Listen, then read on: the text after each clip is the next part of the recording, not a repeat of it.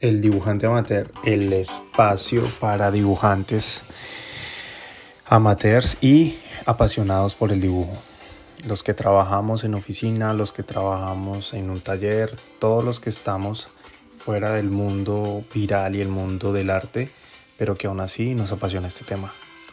Esto es un espacio para personas normales como tú, como yo, como todos los que estamos detrás de un lápiz y una hoja. ¡Ey! Nos vemos en dos páginas y media.